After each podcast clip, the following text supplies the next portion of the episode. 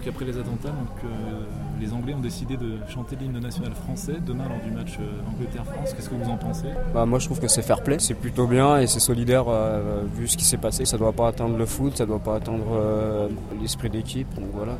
Je pense que c'est plutôt bien.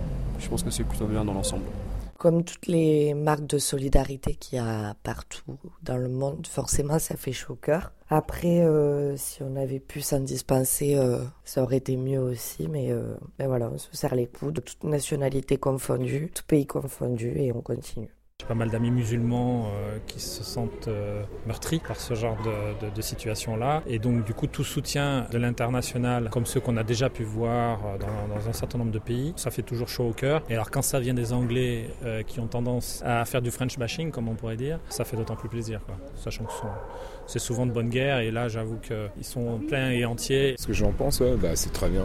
Pour une fois que les Anglais font un truc depuis la guerre de 100 ans pour les Français, il y en aura plus voilà, ce, cette espèce de confrontation euh, rivale sportive. Et, euh, voilà,